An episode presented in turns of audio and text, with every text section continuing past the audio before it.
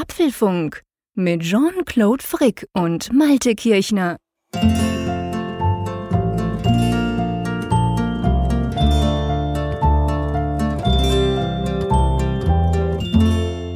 Hallo lieber Malte, ist es bei dir auch schon so total finster? Ja, finster, grau. Es ist grau.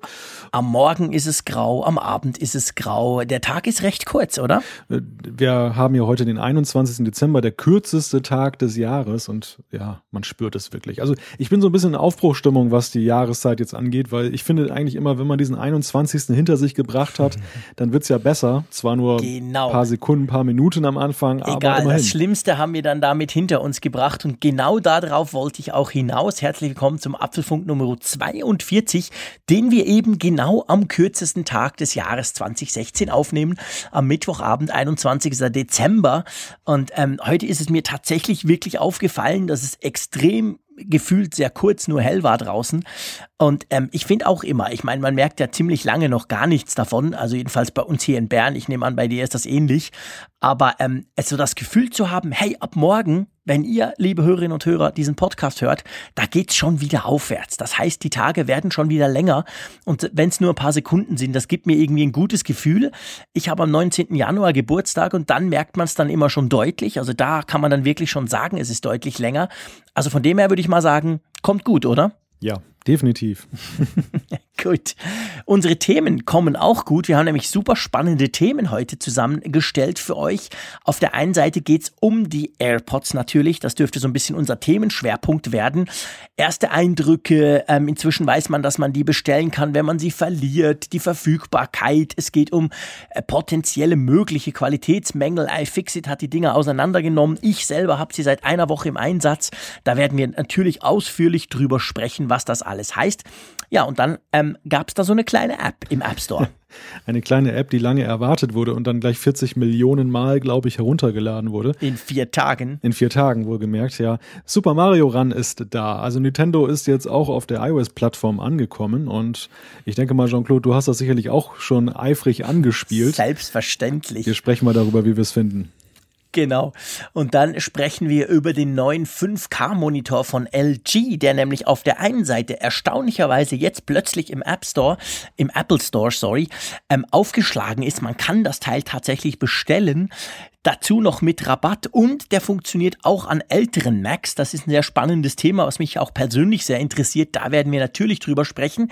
Ja, und dann bleiben wir gleich bei den Macs mit einem, ich sag mal, potenziell ein bisschen schwierigeren Thema. Es gibt sehr widersprüchliche Meldungen zum Mac. Auf der einen Seite lesen wir, dass es bergauf geht, dass da große Sachen am Kommen sind. Das hat vor allem Apple-Chef Tim Cook befeuert, der in einem internen Memo dann avisiert hat, dass der Desktop nach wie vor ganz wichtig ist für Apple. Und auf der anderen Seite haben wir Mark Gurman, der ist ja jemand mit sehr guten Kontakten zu Apple, der jetzt bei Bloomberg arbeitet und der hat einen Artikel geschrieben darüber, naja, dass es nicht ganz so gut steht um den Mac und da wollen wir uns auch mal drüber unterhalten, was, was da denn von zu halten ist. Genau, aber lass uns zuerst mal mit den AirPods anfangen. Vielleicht kleine Erinnerung, die AirPods letzte Woche, plötzlich sind sie aufgepoppt im Apple Online Store, konnten bestellt werden. Die ersten Leute sollten sie in diesen Tagen auch erhalten haben. Ich selber habe sie seit einer Woche, seit letztem Donnerstag, hat mir Apple die gleich zugeschickt und ich kann gut und gern sagen, dass ich die seit da wahrscheinlich drei bis vier Stunden am Tag getragen habe. Liegt es nicht unbedingt an den AirPods selber, sondern ich bin halt viel unterwegs und habe immer Kopfhörer in den Ohren. Das waren bisher waren das Beats und jetzt sind es eben die AirPods. Ja, müssen wir mal drüber sprechen, denke ich. Ähm, wie sieht's bei dir aus? Letzte Woche warst du ja noch schwer zurückhaltend, hast gesagt, du hast sie zwar im Warenkorb gehabt, aber dann hast du mit dem Bestellbutton nicht geklickt. Vorhin im Vorgespräch hast du mir gesagt, dass du sowieso lieber im Januar shoppst, wenn alle anderen kein Geld mehr haben. Wie sieht's denn aktuell mit den AirPods bei dir aus? Ja, ich kann mir Zeit lassen, habe ich heute Abend festgestellt. Spaßhalber bin ich nämlich, nämlich nochmal bei Apple reingegangen in den äh, Online-Store und habe nachgeguckt, wie es um die Verfügbarkeit steht. Und da ist es gegenwärtig so, 10. Februar wäre der frühestmögliche Lieferzeitpunkt. Und wenn ich in den Apple Store fahre nach Hamburg oder Hannover, das sind die nächstgelegenen von hier aus, dann wäre es der 6. Februar. Also ich glaube, das kann ich mir auch schenken.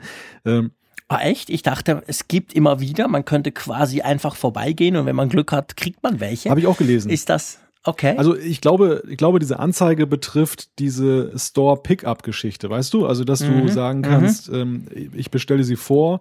Dass und die dann wirklich auch da Genau, sind. und ich hole sie genau. dann ab. Ich glaube, diese, Ja. diese, sie sind zufällig da. Wir haben da gerade eine Lieferung bekommen, Geschichte, die läuft separat. Die wird aber Okay. ja traditionell nie angezeigt. Das ist ja auch beim iPhone Ja. so. Da heißt es auch mal Stimmt. erst nicht verfügbar. Aber in hast recht. Wirklichkeit kannst du dann, wenn du Glück hast, doch eins kriegen. Ja, es sieht schlecht aus. Also mein Zögern hat sich gerecht, in Anführungszeichen, wobei ich allerdings auch sagen muss, ich habe so ein differenziertes Gefühl. Also auf der einen Seite juckt es mir natürlich in den Fingern, wenn ich die ganzen Rezensionen lese, auch deine, Jean-Claude, dass das, äh, das weckt natürlich die Lust, die auch mal auszuprobieren. Auf der anderen Seite denke ich dann aber auch, ja, wart erst mal ab. Ähm, ist nicht so meine oberste Priorität, weil ich, und das habe ich auch deinem Review en entnommen, du bist ja nun wirklich so ein Hardcore-Wireless-Nutzer. Du hast ja schon unzählige Use Cases für dich gefunden. Und ich, Absolut. und ich für mich bin eigentlich jemand, der eigen, ja, der nicht nur eigentlich, der eigentlich ziemlich glücklich ist, auch mit seinen kabelgebundenen äh, Kopfhörern. Mir sind andere Ja. Dinge bei Kopfhörern wichtig, die ich jetzt äh, bei meinen gegenwärtigen Bose-Kopfhörern gefunden habe. Ja, erzähl mal, was hast du denn für Kopfhörer? Bose tönt schon mal sehr positiv. Hat's noch ein QC vorne dran? Genau, QC20. Ich habe hab extrem lange mit mir gerungen, mir sowas zu kaufen. Äh, ich habe immer mal in einem Elektronikmarkt mir da diese On, also ihr äh, Aufsetzkopfhörer dann mal aufgesetzt und dann mal getestet und ich fand das immer sehr faszinierend. Wollte aber eigentlich in ihr Kopfhörer haben, aber die kannst du aus verständlichen Gründen meistens nicht testen. Ja. Und ähm, naja, habe dann mit mir gerungen. Der Preis ist ja nun auch nicht so ganz ohne. Und habe die mir dann Ja. vor ein paar Monaten gekauft. Und ich bin so zufrieden damit, weil das wirklich klasse ist, dass du Erzähl mal, ich finde das super spannend, liebe Hörerinnen und Hörer. Ihr wisst ja, wir machen das ja quasi live. Das heißt, ähm, wir können auch zwischendurch mal ein bisschen abschweifen. Wir sind jetzt beim Thema Kopfhörer. Wir gehen dann nachher gleich zu den AirPods über. Aber ich habe die QC15. Also das sind die richtig schönen Over-Ear. Das waren die ersten mit diesem super tollen Noise Cancelling von, von Bose. Man weiß inzwischen QC25 gibt's. Ganz aktuell gibt's den QC35. Aber das sind die großen, die man wirklich übers Ohr stöpselt. Ich habe so einen, den brauche ich immer, wenn ich fliege. Ist das mein absolutes Killerteil. Ich liebe das. Ich stelle den an und das, der Fluglärm ist weg.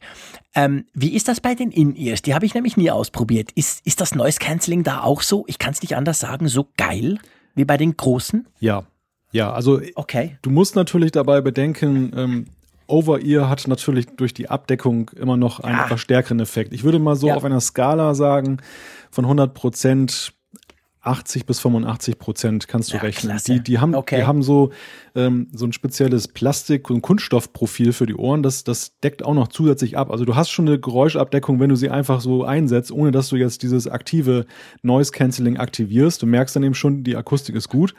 Ähm, und ja, das, das, der, der Effekt ist dann halt wirklich sehr, sehr hoch dann auch, dass du dann, dann ähm, da, da, da nichts mehr von hörst, von den Geräuschen, Okay. die dich umgeben. Ähm, das Einzige, was so ein bisschen nervig ist, ist halt, du musst immer ein bisschen aufpassen äh, mit, der, mit dem Akkuladestand. Du lädst die Dinger ja per USB auf. Mhm, ähm, du hast da so ein Kästchen noch zusätzlich dran. Das baumelt Ja. dann auch noch zusätzlich rum. Ähm, das, das ist so eine Sache, aber gut, das, das liegt halt in der Natur der ganzen Geschichte. Aber ansonsten Klar. extrem guter Klang, also äh, so ausgewogen, einerseits mit Ja. Bass und gleichzeitig der Klarheit. Also Ich finde die Dinger einfach gigantisch, die sind wirklich ihr Geld wert, da kann man nichts sagen. Ja. Ja, also es geht mir ja bei den eben, ich habe die QC15, das sind in Anführungszeichen schon recht alte Dinger, die kann man noch mit einer ganz normalen Batterie betreiben, aber die sind wirklich, auch die, also schon da, es ist unglaublich gut. Ich hatte letztens die Gelegenheit, eine QC35 zu testen, das sind ja die ganz neuen, die jetzt auch einen Akku drin haben und die, die vor allem wireless sind. Und ich meine, die sind noch mal besser. Da wurde natürlich am Algorithmus geschraubt und so. Also das sind schon, wenn du fliegst oder wenn du generell in lauten Umgebungen unterwegs bist oder auch mal in einem Großraumbüro deine Ruhe haben willst, ist das schon, ich glaube, es gibt nichts Besseres. Aber trotzdem, ähm, auch die AirPods, muss ich sagen, kann ich hier sagen, ich habe das auch auf eifrig.ch geschrieben. Ich bin schwer beeindruckt von den Dingern. Ähm, ich hätte nicht gedacht, dass sie A so praktisch sind und B so, so gut. Ähm, vielleicht lass uns, wenn es dir recht ist, mal so ein paar, so ein paar quasi Topics ab, abfragen, so im Sinn von, also das erste, was mir extrem gut gefällt, ist, dass sie bei mir, und das ist wirklich eine Sache, die muss man ausprobieren, bei mir halten sie super gut in den Ohren. Also es ist eigentlich so, wenn du die EarPods hast, das sind ja die, die jedem iPhone beiliegen, die mit Kabel, dann hast du eine ungefähre Vorstellung davon, wenn die schon immer aus deinem Ohr rausfliegen, dann wirst du mit den AirPods auch nicht glücklich werden, weil die sind nicht groß verändert worden. Ein bisschen. Ich bilde mir ein, dass sie sogar ein bisschen besser sitzen als meine kabelgebundenen, aber das kann tatsächlich auch nur Einbildung sein, weil ich hatte ja, wie gesagt, immer Beats jetzt in den, im letzten Jahr, also von dem her, vielleicht hat sich mein Ohr verändert. Aber ähm, also sie halten grundsätzlich dann, wenn du auch selber mit den Standard-Apple-Kopfhörern zu, zurechtkommst. Dann, dann kannst du sagen, okay, dann ist eigentlich gut. Und ich muss wirklich sagen, die Bedienung, in, in Anführungszeichen, ist schon easy mit diesem, man hat es überall gesehen im Web, du klappst das kleine, dieses kleine ähm, weiße Plastikkästchen auf und dann ist das Ding eigentlich synchronisiert. Du klappst es auf, dann zeigt er dir gleich den Akkustand an und ähm, generell, ich hatte vorher diese Beats, wie heißen die? Power, Power Beats 2 Wireless, glaube ich, hatte ich. Das sind die Beats mit so einem Ohr, ähm, die haben so, so, so, so einen Ring, wo du es wirklich am Ohr befestigen kannst. Das ist vor allem natürlich für die ganzen äh, Jogger und Workout-Leute, die draußen rumrennen, damit es nicht rausfällt. Bei mir ist völlig übertrieben, ich jogge nie. Aber ähm, ich hatte die und muss sagen, die Akkulaufzeit der AirPods ist absolut beeindruckend. Hätte ich niemals gedacht, die Dinge halten super, super lange. Und zwar schon diese ganz kleinen nur, also quasi jetzt die Stöpsel selber, halten bei meinem Use Case, sprich ich pendle eben von Bern nach Zürich, äh, sprich ich gehe hier zum Haus raus, schwing mich auf mein Rad, 20 Minuten Fahrradfahren an Hauptbahnhof und dann eine Stunde mit dem Zug und dann noch ein bisschen S-Bahn und dann bin ich im Büro. Das mache ich, das mache ich immer, indem ich Musik höre dazu und erst im Büro dann wieder rausnehme. Die Dinger halten locker so lange, wie eben meine, meine Beats Bluetooth Kopfhörer vorher gehalten haben. Und dann stöpselst du sie ja einfach locker in dieses kleine Case da werden sie dann wieder aufgeladen. Da kannst du sie, glaube ich, fünf oder sechs Mal damit laden. Also Akkulaufzeit, muss ich sagen, ist ganz große Klasse. Da hast du, hast du auch wahrscheinlich Ähnliches gelesen, oder? Ja, ja, das deckt, das deckt sich mit dem, was ich gelesen habe. Und das ist natürlich auch ein ganz wichtiges Kriterium, dass es eben nicht nur so eine Zwei-Stunden-Aktion ist, sondern dass du eben wirklich was ja. davon hast. Und da ist ja auch dieses Konzept ja auch ganz witzig, eben, dass du dieses Ladecase dann hast, dass du eben ähm, ja eigentlich zwei Ladeinstanzen hast. Also nicht nur die, ich muss das jetzt irgendwo an den nächsten USB-Anschluss bringen oder an eine Steckdose, sondern dass du eben auch unterwegs dann dieses Ladecase dann benutzen kannst, um mal eben die Teile reinzustecken. Wie, wie lange laden die eigentlich bei dir so? Äh, die laden, also ich muss natürlich sagen, ich, ich, wenn ich dann arbeite oder an meinem Büroarbeitsplatz arbeite, dann ist es ja nicht so, dann habe ich die ja nicht, ich nehme die ja dann nicht mehr raus. Also ich tue die rein. Ich hatte so das Gefühl, aber das, das ist wirklich eine Gefühlssache. Ich müsste das mal wirklich quasi timen und messen. Äh, das kann ich vielleicht am Freitag mal machen. Ähm, ich hatte so den Eindruck, also hm, Viertelstunde, 20 Minuten dann sind sie, würde ich mal sagen, von so 50 Prozent auf 100. Also ich würde sagen, in einer halben Stunde sind die voll geladen, wenn du sie mhm. da rein reinpappst in das Ding. Das, das klingt gut. Das, das wär, ist für mich auch so ein ganz wichtiger Faktor, muss ich sagen, weil ich bei mhm. meinen Wireless-Kopfhörern eben festgestellt habe, dass ich da nicht so sorgsam mit umgehe mit dem Ladestand, wie ich es eigentlich müsste. Und dann, ja. wenn ich dann sie gerade benutzen möchte, dann sagen sie mir manchmal, oh, ich muss, du musst jetzt den Akku aufladen. Und wenn das dann drei Stunden da jetzt am Netz hängt, tut mir leid, ja, dann, dann sind die für mich völlig disqualifiziert. Da, das ist genau der Punkt. Also ich meine, das ist, ich glaube, also da, nicht ich glaube, sondern da hat Apple wirklich auch, da haben sie wirklich drauf geschaut, dass die Dinger schnell laden.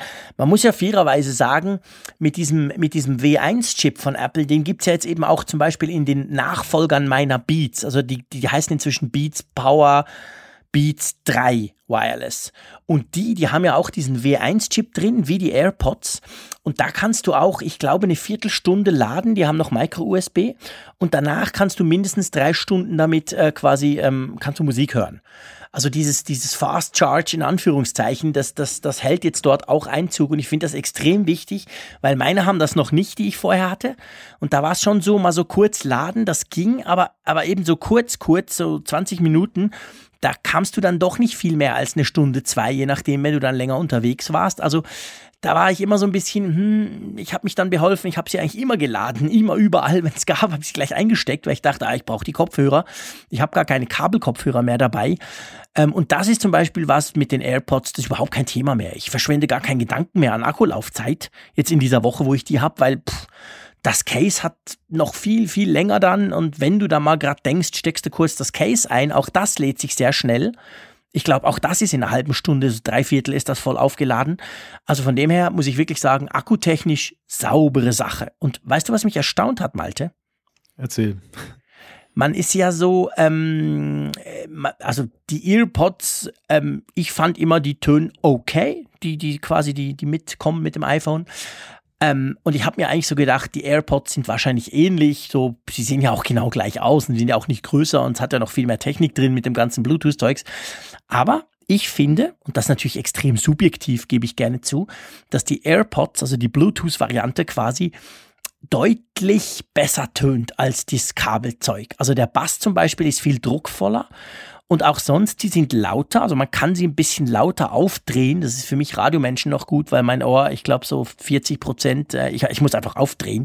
Ich brauche ein bisschen Lautstärke. Ähm, von dem her, das, das ist mir aufgefallen. Ich habe den Eindruck, dass sie, sagen wir mal, einen Ticken, ich würde jetzt nicht sagen extrem viel besser, aber so ein Ticken doch deutlich besser. Vor allem der Bass ist deutlich besser als bei den kabelgebundenen Varianten und das erstaunt mich eigentlich noch. Hätte ich ehrlich gesagt gar nicht erwartet. Naja, sie sind ja auch einen Ticken teuer, ne? Teurer. ja, sie sind ja einen Ticken, ja, ganz klein, genau. Die, die einzigen Grad, was, was, kostet, was kosten die eher, also die, die mit Kabel, können, glaube ich, 20 Euro, wenn man die nachkauft, ich mein, oder? Ja, ich meine 25, irgend sowas. 29 oder 19 oder 39, ja, irgendwas. Ja, irgend sowas sowas. Ich glaube 29, genau. Bei uns sind es, glaube ich, knapp 30 Franken. Ähm, ja, und die anderen sind genau 179 Franken, also ein Ticken teurer, wie du sagst. genau. Ja, und dann ähm, gibt es einfach eine Sache, die mich wirklich stört. Wie gesagt, ich bin Fan davon, ich habe sie immer dabei. Ich ahne es. Ich habe schon viel damit telefoniert, liebe Leute, und das funktioniert erstaunlich gut, egal ob nur mit einem also wenn ich zum Beispiel zu Hause bin, ich kriege extrem viele Telefonate. Ich bin noch ein Mensch, der mit seinem Smartphone wirklich oft telefoniert. Äh, und, und dann habe ich manchmal einfach, äh, einfach so einen dieser, dieser Stöpsel im Ohr. Man kann ja auch nur einen brauchen. Das funktioniert sowohl beim Musik hören wie auch beim Freisprechen. Ähm, und laufe dann halt rum, weil die sind wirklich klein, die merkt man kaum. Wenn ich irgendwie zu Hause bin, irgendwas bin ich äh, im Haus am Rumräumen und dann, wenn halt ein Anruf kommt, dann ist das wirklich easy, funktioniert bestens. Ja, aber die Bedienung, liebe Leute, also die Bedienung im Sinn von, wenn ich jetzt was tun will, zum Beispiel so was ganz Einfaches wie die Lautstärke verändern, ja, dann, dann kommt Siri. Und ehrlich gesagt, das ist für mich ein absoluter Abturner. Dann, ich kann es nicht anders sagen. Deine gute Freundin. Allen, genau, allen Vorsätzen ja zu, zum Trotz fürs nächste Jahr. Aber scheiße, ich sitze dann in einem vollen Intercity-Zug. Ich tippe dann zweimal an mein rechtes oder an mein linkes Ohr, ist ja wurscht. Und dann sage ich, äh, bitte Lautstärke erhöhen oder mach lauter oder irgend sowas. Und der Gegenüber denkt, hä? What the hell? Was ist denn das für ein Spinner hier? Also so ein Quatsch. Natürlich kann ich logisch das iPhone hervornehmen und kann am iPhone drücken. Klar. Aber ich finde einfach, also, äh, es hat eine Touchfläche die man ja konfigurieren kann. Man kann ja sagen, entweder äh, quasi Doppelklick ist Siri oder Doppelklick ist Pause Play. Also dann, dann, dann stoppt es quasi und spielt dann weiter. Den gleichen Effekt hat man, wenn man eins rausnimmt, ein AirPod. Also wenn ich aus einem Ohr einen rausnehme, dann stoppt die Wiedergabe. Wenn ich ihn wieder rein tue, geht's weiter. Super praktisch, finde ich. Wenn ich irgendwo, irgendwo schnell einen Cappuccino bestelle, dann, dann hat der andere nicht das Gefühl, was ist denn das für ein ignoranter Sack, der nimmt nicht mal seine Kopfhörer raus. Also coole Sache, finde ich super praktisch. Aber die Bedienung mit Siri, ah, nein. Also, pff ich hoffe wirklich auf ein Software-Update, dass wir da noch mehr Möglichkeiten haben. Einfach rein mit, mit Physik, ein bisschen bewegen, dreimal klicken lauter, einmal klicken leiser, irgend sowas. Wäre ja technisch alles möglich. Aber quasi der Zwang zu Siri, ganz ehrlich gesagt, der nervt. Da grätsche ich gleich mal rein mit einer Zuschrift, die wir zum Thema bekommen haben, die sich auch auf deine Rezension, Rezension bezieht. Der Marco, der hat nämlich ähm, gefragt oder angeregt, wie ist das eigentlich mit der Apple Watch? Also die Apple Watch wäre doch eigentlich die optimale Bedienungsinstanz, weil ja dieses Hardware-Problem, dass du jetzt an den kleinen äh, AirPods da nicht so viele Knöpfe dran kriegst, das ist ja eines, was du kaum lösen kannst. Ja, das stimmt, klar. Also ich meine, das Hardware-Problem, aber ich sage auf der anderen Seite, es ist eine Touchfläche da. Es sind Bewegungssensoren, die extra äh, herausfinden sollen, wenn ich eben doppelklicke quasi drauf. Also mit dem kann man ja schon was anfangen. Also ich sag mal, da muss man nur in der Einstellung einen zusätzlichen Menüpunkt machen halt. Aber das stimmt natürlich, was der Marco schreibt. Es ist auch tatsächlich so, wenn du deine Musik auf die Apple Watch kopierst und dann über die Apple Watch hörst. Die Apple Watch kann sich ja auch per Bluetooth mit den AirPods verbinden. Geht alles über iCloud super easy.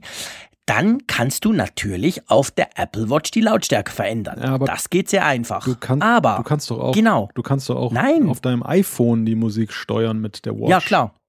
Äh, das kommt, mm, das kommt dann eben auf die App an. Ja. Da mag jetzt das Problem sein, ich höre fast immer Radio. Ich bin halt ein Radiomensch. Also ich höre selten Spotify oder meine eigene Musik, sondern fast immer Radio, wenn ich unterwegs bin. Und da ist es so, dass die Radio-App, die ich nutze, das ist TuneIn, die kann das irgendwie nicht oder ich habe es noch nicht rausgefunden. Das kann ja auch sein. Also das wäre natürlich, da gebe ich euch allen recht, das wäre quasi so ein Workaround. Äh, nützt niemandem was, der keine Apple Watch hat, Klammer zu. Aber für mich wäre das natürlich ganz praktisch. Die Apple Watch habe ich ja auch immer da. Also wenn ich dann die entsprechende App starte und darüber quasi mache, das wäre dann unter Umständen eine Möglichkeit, werde ich auch mal ausprobieren müssen. Aber bis jetzt hat das irgendwie so auf Anhieb bei mir nicht funktioniert. Also ich, ich nutze die Apple Watch in der Tat auch als äh, Funksteuerung, Echt? wenn ich mit meinen kabellosen Kopfhörern unterwegs bin. Ähm, okay. Das Problem, was mit ich, was für eine App? Ähm, ich benutze Overcast ja für Podcasts. Also da gibt ja. es dann auch eine Apple Watch App dafür. Mhm. Wahrscheinlich ist es deshalb dann auch unterstützt. Ich, ja. ich meine aber auch, dass ich irgendwie über die konventionelle Schnittstelle da gegangen bin für, für Audiosteuerung, die du ja hast. Ähm, was mir eigentlich aufgefallen ist, war als Problem, das cool. dass da mal so eine Trägheit dabei war. Also wenn ich die Lautstärke zum Beispiel geändert habe, ähm, mhm. bis das dann über iPhone auf den äh, Ja, stell dir mal vor, genau. Du hast die Bluetooth Apple Watch, du hast den Bluetooth Kopfhörer, du hast dazwischen das iPhone, was das Ganze managt und dann sagst du auf der Uhr quasi, mach jetzt leiser und das geht dann ans iPhone und das iPhone sagt dann dem AirPod, hey, bitte leiser. Also kann ich mir schon vorstellen, dass das wahrscheinlich nicht ganz latency-free, wie die Amerikaner sagen, Nett von sich vonstatten geht, oder? Ja, ja, genau. Sehr nett formuliert. Also es ist in der Tat eher so, dass ähm, da mitunter schon mal ein paar Sekunden vergehen, was übrigens auch daran okay. liegen soll, habe ich mal gelesen oder gehört, dass ähm, per Bluetooth äh, zu den Funkkopfhörern der Audiostream in maximaler Lautstärke gesendet wird und dann irgendwie dort erst dann entsprechend dann Echt? die, die Audiosteuerung ah, okay. stattfindet. Und dass dadurch dann auch diese Verzögerung da ist. Also ich, ich, mhm. ich will da jetzt nicht für die Hand ins Feuer legen, ich habe es nur gelesen, mhm. ich kann es nicht bestätigen, aber mhm. ähm, so von der Plausibilität her ist es schon einleuchtend. Ganz kurz nochmal eben eingeworfen, damit, damit wir die mhm. korrekte Zahl haben. Die Earpods mit Lightning Connector kosten bei Apple 35 Euro. Ach du Scheiße. Ja. Okay. Ich sage, ja, ah ja, okay. Also halt Apple. Aber zum, ist auch krass. Aber, aber gut, ja, okay. Aber zum danke. Thema Tragekomfort, vielleicht auch nochmal ein Einwurf, du hattest das ja am Anfang mhm. kurz gesagt. Ähm, ich glaube, bei vielen ist es auch gar nicht mal so, dass die Dinger bei, aus den Ohren rausrutschen, sondern eher, dass man die Sorge hat, dass sie rausrutschen könnten. Mhm. Das ist so eigentlich so das Gefühl, was ich immer ja. habe. Ähm, ja. Die Dinger sitzen eigentlich ziemlich gut. Also sie sind, sind selten mal rausgerutscht und meistens eher, weil ich mich mit dem Kabel irgendwo verhedere, also jetzt die Earpods. Ja, genau. Und dann, genau. Und dann äh, oder in der Kleidung bleibt die, das Kabel hängen und dann wird's mhm. rausgezogen. Mhm der Punkt ist eigentlich eher, dass wenn du so eine glatte Oberfläche hast und sowas kreisrundes und du steckst das in dein mhm. Ohr, dass du nicht das Gefühl hast, dass es hält. Und das ist eigentlich der psychologische es Effekt, den anderen. Da hast du völlig bedienen. recht. Das ist tatsächlich ein, ein Problem und vor allem, also mir ging es jetzt so in dieser Woche, am meisten Angst habe ich, wenn ich die quasi aus dem Case rausnehme. Also quasi, wenn ich zum Beispiel, was mir jetzt ein paar Mal passiert, ich bin schon unterwegs, ich bin quasi im Treppenhaus schon unterwegs Richtung irgendwie Zug und dann, hey, jetzt noch schnell die Kopfhörer, weil das Case ist so super glossy, white finish, typisch Apple-mäßig, das ist super, super rutschig.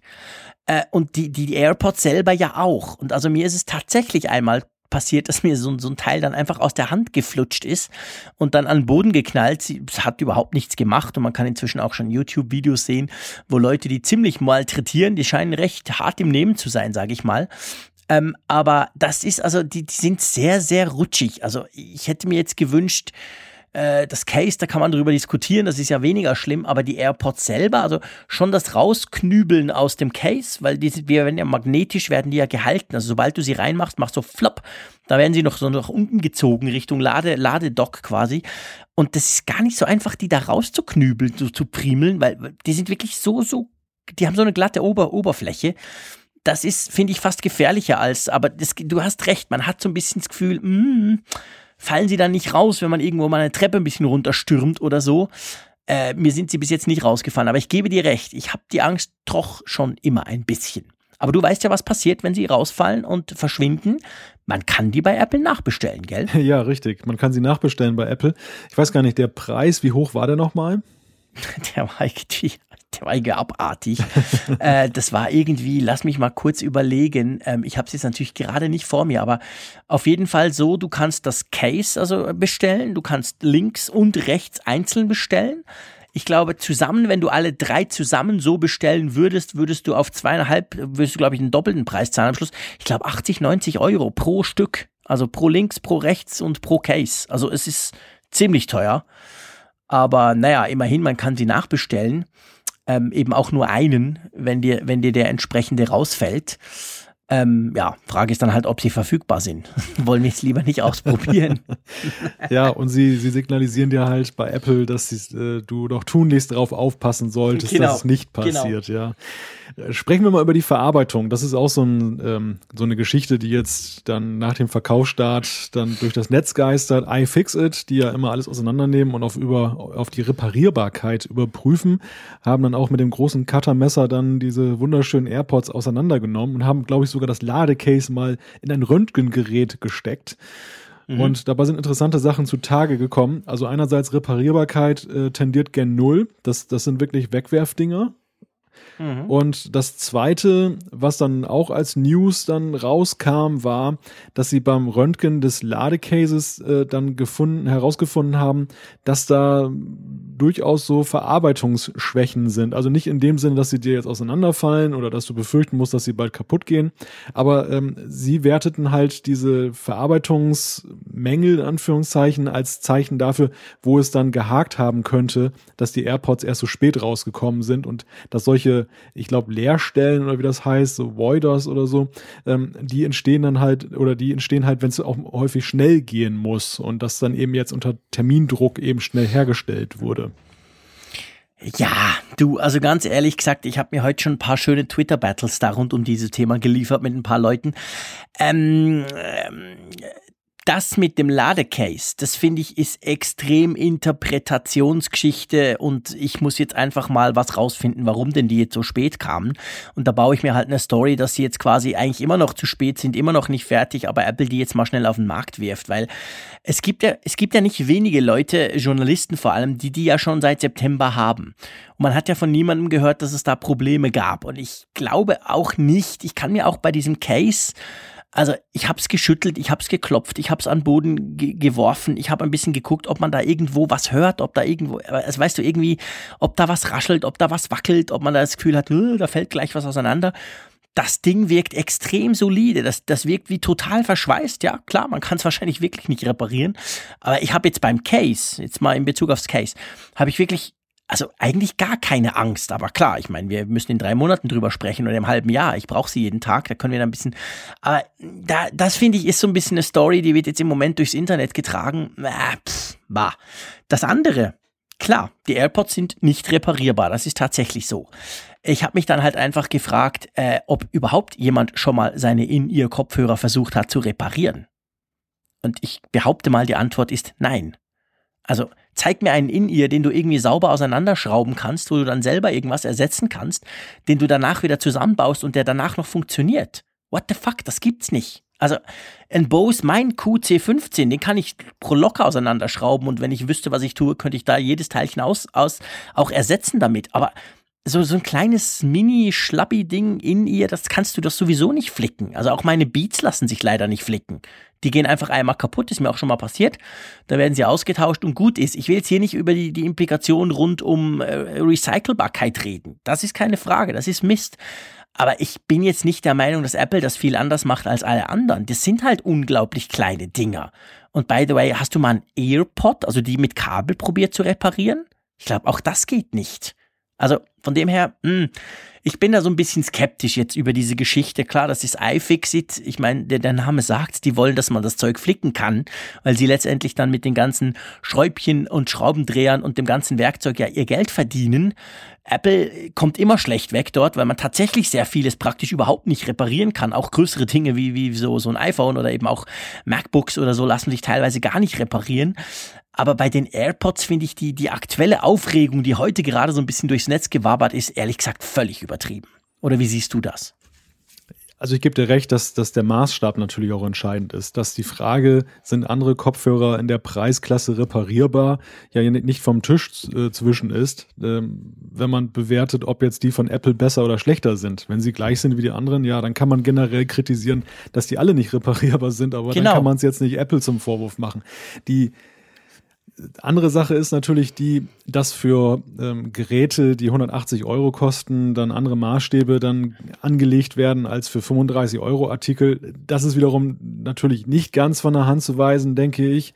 Ähm, dass Apple in Sachen Recycelbarkeit so ein bisschen auf dem Prüfstand steht. Da sind sie selber natürlich auch dran beteiligt, weil sie immer gerne ihren Eco-Check immer zeigen dann bei ihren Produkten. Aber ich finde das jetzt auch alles aus Verbrauchersicht erstmal alles sekundär. Das ist für den täglichen Gebrauch völlig unerheblich, der, den die Leute haben. Ähm, und Interessant ist eigentlich nur die Sache mit dem Ladecase. Ich glaube auch nicht, dass es ein Qualitätsmangel ist, der irgendwie jetzt in drei Monaten zutage tritt und wir werden von lauter auseinandergebrochenen ähm, Cases da lesen, sondern ich glaube eher, dass das nur ein Indiz ist, dahingehend, dass man eben mal Aufschluss darüber bekommt, wo hat es denn jetzt eigentlich gehakt in der Produktion? Warum haben sie den Termin nicht eingehalten? Ich glaube, dass die Qualitätskontrolle bei Apple so gut ist, dass sie dass diese Sachen, die iFixit da äh, unter dem Röntgengerät gefunden hat, völlig unerheblich sind. Also dass das äh, der, der Verbraucher ja, nie merken wird, wenn du nicht genau. gerade ein Röntgengerät zu Hause hast und dann deine Genau der Meinung bin ich auch. Ich bin auch der Meinung, dass die Dinger eben nicht kaputt gehen und dadurch stelle ich aber natürlich eben dann diese Geschichte so ein bisschen ähm, in Frage, wo ich sage, ja, hey, aber äh, iFixit, sie argumentieren ja nicht nur, dass das ein Produktionsfehler war, und drum die Dinger zu spät kamen, das fände ich, wäre wär absolut plausibel, sondern sie argumentieren ja auch, dass jetzt Apple quasi aus welchen Gründen auch immer gezwungen war, die Dinger trotzdem vorschnell auf den Markt zu bringen und dass da immer noch Produktionsmängel sind. Und das, ehrlich gesagt, diese Aussage halte ich für absoluten Quatsch. Weil ich nicht glaube, dass Apple nach drei Monaten äh, Wartezeit dann plötzlich das Gefühl hat, hey, jetzt nehmen wir noch schnell sechs Tage vor Weihnachten, knallen wir die noch raus und wir wissen zwar, die sind alle scheiße und die gehen dann alle im Februar kaputt. So ein dummes Zeug, das kann ich ja, mir echt nicht vorstellen. Das, das glaube ich auch nicht. Ich glaube allerdings schon, dass es in der Industrie eine gewisse Fehlertoleranz gibt, äh, wo, ja. wo man sagen kann, dass es jetzt, das ist ja im Grunde genommen, als wenn du dir bei McDonalds oder Burger King Burger kaufst und du schaust dir mal die Werbung an, wo die immer so wunderbar aussehen. Das liegt ja daran, dass die Fotoagentur Texturen, die dann wirklich dann nochmal richtig schön in, in, Form bringen und das sind dann mustergebratene Sachen äh, und das echte Produkt sieht nicht so aus. Es gibt da halt immer so einen Toleranzrahmen, äh, wie ähnlich muss das Produkt jetzt dem Idealzustand sein und wenn der Nutzer nichts davon merkt, also wenn er keinerlei Nachteile hat, was da innen drin sich irgendwo abspielt, was keiner sieht, das ist doch völlig unerheblich. Das ist ja eigentlich der Punkt. Und ich glaube, ja, genau. da, glaub, da gibt es genau. so eine genau. gewisse Fehlertoleranz, die du einfach bei jeder Art von Massenproduktion hast. Das ist sicher so. Das ist sicher so, völlig klar. Aber daraus dann halt so eine große Story zu machen, das nervt mich, gebe ich gerne zu. weil ich finde, das ist halt etwas, das wird immer nur bei Apple gemacht, bei keinem anderen weil man halt bei, da, da generierst du halt Klicks. Ich meine, ich sehe es ja. bei meinem eigenen Blog. Es ist völlig egal, über was ich schreibe. Hauptsache steht Apple drin. Und wenn ich mich über was nerve, dann hat es erst recht noch mehr Klicks. Also ich finde das immer so ein bisschen billig, gebe ich gerne zu, weil ich eben auch der Meinung bin wie du, dass, dass dieses, selbst wenn es jetzt da irgendein Problem gäbe, welches iFix da irgendwie im Röntgengerät entdeckt, bin ich eben völlig davon überzeugt, dass das kein Mensch merkt. Und letztendlich geht es ja darum, was du als Konsument damit machst und ob du damit Probleme hast. Und wenn nicht, dann ist das alles ein Sturm im Wasserglas. Ja, ich meine, Apple steht natürlich auch unter besonderer Beobachtung, weil sie einfach ja ähm, so ein Pop-Phänomen sind, weil sie einfach dann auch so unglaublich, eine unglaubliche Nachfrage generieren mit ihren Produkten. Ich glaube, ja, es ist bei anderen Produkten natürlich auch so, dass die Wahrnehmung gar nicht entsteht, weil kein Schwein die Sachen kauft oder viel zu wenige. Äh, das darf man natürlich auch nicht außer Acht lassen. Das ist ja ähnlich, sag ich mal, du, wir haben es ja immer wieder auch in der medialen Berichterstattung über Microsoft und Windows, dass ja nicht immer es dann auch wirklich schwerwiegende Softwarefehler sind in Windows, die dann dann eine Berichterstattung auslösen über die Unsicherheit von Windows, sondern dass wenn man eben li liest, welche Ursachen das hat, dann nicht selten auch einfach völlig falsches Anwenderverhalten dann so gerade mit, mit Blick auf Trojaner und Viren dann eine große Rolle spielt. Da wird unvorsichtig jeder Mist angeklickt mhm. und ähm, das hat eher was mit Verhaltenstipps zu tun, liest sich dann aber so, als wenn es ein Softwareproblem in erster Linie ist. Und ich behaupte mal. Ein Windows-Problem, genau. Ja, richtig. Ja, ja, genau. Und das, das ist so der Punkt. Also da, da möchte ich, ich sehe das natürlich auch so wie du, dass Apple verkauft sich gut, auch jetzt medial. Und dementsprechend steigen da viele ein. Gerade diese Clickbait sind natürlich mal alle schnell dabei. In sozialen Netzwerken kursiert das ja wie, wie nichts Gutes. Mhm. Mhm. Aber es ist eben so ein generelles Phänomen, was du eben hast, wenn du eben merkst, da ist was populär und da kannst du jetzt einen Fehler nachweisen und alle Klar. klicken es an. Ne? Ja, klar, das ist, das ist dann irgendwie, es, ich meine, Apple ist ja auch nicht unschuldig. Sie stehen ja auch immer hin und sagen, sie seien die Einzigen, die überhaupt wissen, wie man irgendwas macht. Und da musst du dich natürlich dann auch entsprechend äh, der, der Kritik ausgesetzt sehen, wenn du mal was machst, was vielleicht nicht ganz so toll ist oder, oder, oder wo eben irgendwelche Probleme da sind. Das will ich ja gar nicht wegdiskutieren, aber mich nervt halt immer diese ganzen, diese ganzen Diskussionen, die es da immer lostritt. Ähm, und dadurch finde ich dann eigentlich, ja, okay. Aber lange Rede, kurzer Sinn, ich bin recht beeindruckt von den AirPods. Ich mag sie sehr. Meine Beats stehen ab sofort zum Verkauf. ich brauche die nicht mehr. Also von dem her ähm, äh, bin ich wirklich damit sehr zufrieden und hoffe, dass ich sie nicht verliere, dass sie mir nicht beim ins Ohr fallen, irgendwann mal rausfallen unter den irgendwie und, unter den Zug oder so. Das könnte ich mir durchaus vorstellen. Aber naja, mal schauen. Ich werde darüber berichten, falls es passieren sollte. Ich werde auch darüber berichten, falls mal was kaputt geht oder das Case in zwei Monaten auseinanderfällt. Ähm, das werden wir dann hier natürlich in großer Länge und Breite auch diskutieren können. Ähm, ja, auf jeden Fall würde ich sagen, machen wir doch unter das Thema AirPod, wenn es für dich okay ist, mal einen Punkt und springen rüber zum iPhone. Also eigentlich nicht zum iPhone, aber wir springen zu einem iPhone-Game. Ja, wunderbare Überleitung, weil Springen ja auch ein ganz wichtiger Faktor des Themas ist, das wir jetzt besprechen wollen. Es geht um Super Mario Run, das äh, erste Nintendo-Spiel für iOS, was ja groß angekündigt wurde auf der, ich glaube, es war die iPhone-Keynote im September. Ja, ja das war im September, genau. Das wurde schon, ja. das ist auch so ein Teil, was wir drei Monate lang quasi drauf warten durften.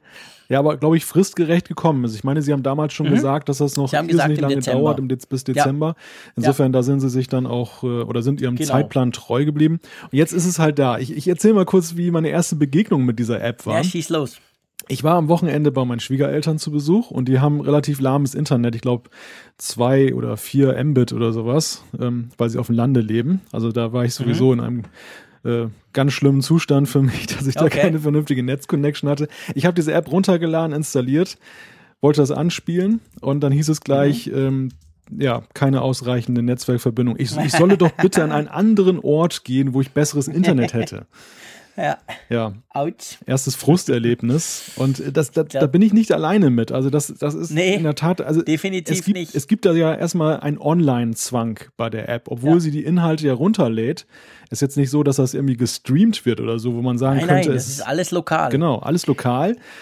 Und trotzdem will diese App permanent mit dem Internet verbunden werden und das nicht nur irgendwie, sondern anscheinend auch extrem breitbandig. Ich frage mich eigentlich, mhm. wofür? Also da gibt's ja verschiedene Theorien. Es wurde ja kurz, glaube ich, eine Woche oder zwei Wochen vor Release, wurde das ja bekannt gegeben von Nintendo, dass man eben diese, diese Online-Verbindung braucht. Das ist natürlich, das steht völlig außer Frage. Das ist ein Riesenmist, sage ich mal, weil man kann es im Flugzeug nicht spielen, du kannst je nachdem im Zug nicht spielen. Also eben überall, wo du halt nicht unbedingt online bist.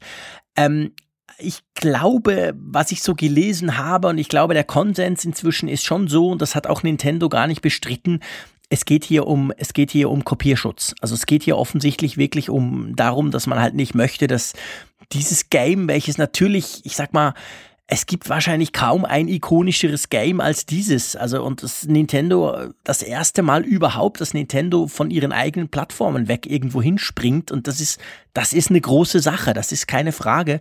Und ich glaube, Nintendo hat tatsächlich Angst, dass das Teil dann halt kopiert wird, gejailbreakt wird und so irgendwo kannst du es runterladen.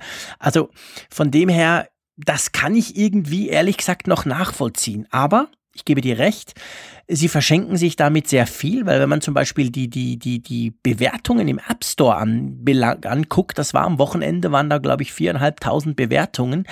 Das war so ein Mittel von, glaube ich, ähm, drei von fünf. Ähm, also nicht, nicht so mega toll. Und es ist wirklich, wenn du es dann anguckst, es gibt einfach entweder die, die sagen fünf, geil, super, endlich Super Mario, juhu. Und dann gibt es die, die sagen eins, ich brauche einen Online-Zwang, das Spiel ist Mist. Dazwischen gibt es wenig, es gibt noch ein paar, die sich über den Preis ärgern. Aber, und das ist natürlich, also das zeigt so ein bisschen, das ist schon eine heftige Kritik. Also da hat sich Nintendo, sage ich mal, auch sehr angreifbar gemacht dadurch. Aber ich gebe zu, ich kann es auch so ein bisschen nachvollziehen. Ja und nein. Also ich glaube, da muss man auch unterscheiden zwischen dem Online-Zwang an sich, der ja mit Blick auf Kopierschutz ja vielleicht seine Daseinsberechtigung hat, natürlich nicht aus Nutzersicht, aber aus Herstellersicht und der anderen Geschichte, die mich völlig überrascht hat, dass du eben dann aber eben nicht nur einfach irgendeine Internetverbindung brauchst, sondern eben auch anscheinend eine ziemlich gute und wo dann eben sich die Frage stellt, ja, was wird denn da eigentlich abgeglichen, dass das so breitbandig sein muss. Das kann doch sich doch eigentlich nur um irgendeinen Verifikationsprozess handeln, wo dann irgendwelche ja, Codes, Schlüssel irgendwie immer abgeglichen werden nach dem Motto, bist du wirklich echt? Ja, du bist echt, bestätigt mir der Server. Das kannst du eigentlich nur sein. Und ähm, mhm. das finde ich einfach, dass das schränkt den Kreis derer, die es wirklich nutzen können, ja noch weiter ein, weil nicht jeder ist ja permanent mit einer sehr guten Online-Verbindung gesegnet. Ähm, Tja, siehst du, lieber Malte, da kann ich gar nicht mitreden, weil ich habe keine löchrigen Verbindungen. Ich bin in der Schweiz. Wir sind immer always on mehr oder weniger überall. Ne, also jetzt echt äh, Spaß beiseite. Das ist mir natürlich überhaupt nicht aufgefallen, weil ich tatsächlich eigentlich immer eine super LTE-Verbindung habe, egal wo ich bin, hm. hier in der Schweiz. Drum ist mir das wirklich nicht aufgefallen, dass quasi, ich sag mal, eine, eine einfach, ja, so einigermaßen Verbindung, dass die dann nicht reicht. Ja, das, ja. Ist, das ist natürlich ein ganz, ganz Gewicht. Das macht es noch schlimmer, sage ich mal. Das war jetzt auch Kommissar Zufall, muss ich sagen, weil ich mich eben in einem Landesteil von Niedersachsen aufgehalten habe, wo dann auch das Mobilfunknetz auch mit LTE, zumindest in dem Bereich, wo ich unterwegs war, jetzt nicht so doll ausgebaut war. Mhm. Zu Hause hätte ich es auch gar nicht gemerkt, weil hier zu Hause mhm. habe ich dann eben meine Kabelverbindung und LTE habe ich genau. ja auch, also da wäre es nicht zutage getreten. Mhm. Aber ich glaube schon, dass es eben, ja klar, es betrifft nicht Millionen, aber es betrifft ja schon irgendwo einen Teil der Bevölkerung, der dann zusätzlich noch zu denen, die naja. im Flugzeug das nicht nutzen können, wie du gesagt hast, U-Bahn und so weiter, da, da betroffen sind. Es ist so, also wenn du eben im App Store guckst, dann sind tatsächlich die Bewertungen, die das negativ bewerten wegen dem Online-Zwang, sind deutlich, deutlich in der Überzahl als zum Beispiel die, die sagen, ja, aber hey, 10 Euro ist zu teuer. Und das ist schon recht erstaunlich. Also das sagt, das sagt eigentlich vieles. Das sagt, hey, das, das, das nervt die Leute genau. wirklich. Genau, und da, kommt, ja. da kommen wir auch gleich zum zweiten Kritikpunkt, bevor wir mal über das Positive sprechen. Ähm, das ist die Sache, dass diese Familienfreigabe, die du ja hast jetzt, wenn du zum Beispiel eine App kaufst, die greift eben nicht für diesen In-App-Kauf, den du tätigen musst für Super Mario ran, ähm, mit der Folge, dass eben Familien, wo Eltern und Kinder gleichermaßen gerne spielen und jeder hat sein eigenes iPhone, müssen entsprechend dann ja x-mal dann dieses In-App-Ding da kaufen und dann bist du locker mal bei 40 Euro diese Kritik wurde auch schon an uns herangetragen, warum das denn so ist und ähm, ob das nicht eigentlich ein bisschen unfair ist. Ich glaube, ja, was heißt unfair? Ich meine, natürlich liegt es ja im Ermessen des Herstellers, wie er seine, seine Produkte taxiert, aber ist irgendwie auch ein bisschen eine ungewohnte Erfahrung eigentlich für uns iOS-Nutzer. Ja, eigentlich schon. Ich muss sagen, da kann ich nicht mitreden. Meine zwei Kids haben den gleichen Account wie ich. Die können selber noch nichts herunterladen. Das habe ich deaktiviert auf ihren iPod Touchs. Drum laufen die alle noch über einen Account. Da ist mir natürlich gar nicht aufgefallen. Ähm, wenn man dann aber Familienfreigabe macht, also sprich, die haben ihre eigenen Accounts, die einfach über den großen also Hauptaccount quasi laufen. Ja, das, das wusste ich nicht, was du da sagst. Das ist natürlich auch böse. Grundsätzlich möchte ich noch kurz sagen, nicht, dass ihr das Gefühl habt, wir, wir, wir ranten hier nur über Mario rum. Ich find's Hammer, dass man es einfach einmal kaufen kann und damit hat sich's. Es gibt wenig auf dieser Gotteserden, muss ich sagen, das mich mehr nervt als dieses scheiß Freemium-Modell. Ich hasse es. Ich hasse es wie die Pest, weil mein Sohnemann, der ist jetzt sieben, der spielt zum Beispiel gerne FIFA und äh, es ist egal was, es gibt fast keine Games mehr, wo du einfach mal ein bisschen Geld hinlegst und dann ist gut, sondern die meisten fangen gratis an und dann zahlst du mal, denkst, ja okay, mach ich mal und dann merkst du, ja, du zahlst eben nicht einmal, du zahlst immer und am Schluss bist du immer teurer, wenn du das Spiel mal ein bisschen intensiver spielen willst. Gerade bei Kindern ist das natürlich gerne mal der Fall. Ähm, du zahlst immer mehr als jetzt zum Beispiel diese 10 Euro bei Super Mario. Von dem her bin ich an und für sich von dem Businessmodell von Nintendo bin ich sehr überzeugt und freue mich und habe das auch gern bezahlt, weil ich denke, hey, ich zahle das einmal und damit hat sich's und nicht irgendwie jede Woche dann wieder.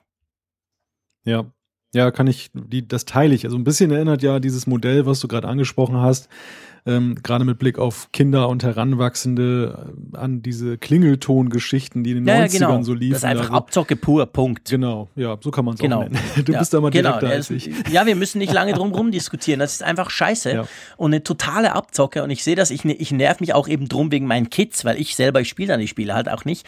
Aber es ist halt dann oft so, dass sie wirklich denken, wow, das ist aber ein cooles Spiel, Lego X, irgendwas, das will ich unbedingt. Ich habe die Figuren davon. Da können ja Kinder dann sehr begeistert sein. Finde ich ja auch cool. Die Kollegen spielen es dann. Und dann merkst du einfach, du kommst relativ schnell an einen Punkt, wo du irgendwas mal ein bisschen zahlen musst. Dann denkst du, ja, okay, komm, ein Euro, das mache ich. Ja, aber es hört dann halt nie auf. Und das finde ich mhm. bei Super Mario an und für sich, das haben sie ja schon im, im September gleich bei der Vorstellung gesagt. Sie haben damals schon gesagt, hey, du zahlst einmal. Ich glaube sogar der Preis war damals schon klar.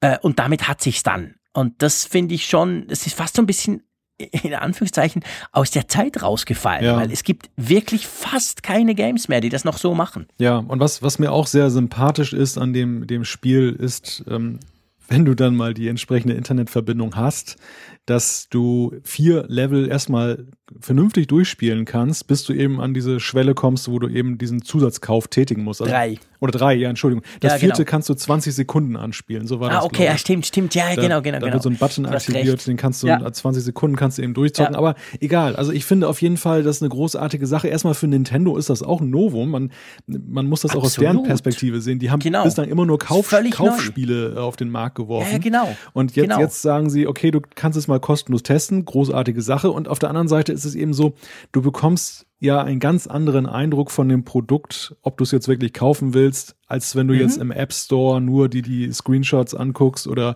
ja, Ja, das, das ähm, Video, was sie da hinterlegt haben. Das, das hat schon, das ist schon irgendwie was anderes. Und das finde ich, das ist sehr sympathisch und verleitet einen auch so, muss ich sagen, dann durchaus dazu, dass Ja, man die 10 Euro absolut. auf den Tisch legt. Ja, und vor allem diese drei Level sind ja nicht irgendwie, das sind nicht irgendwie drei ähm, Mini-Levels und danach geht's erst richtig los. Das sind drei echte Levels.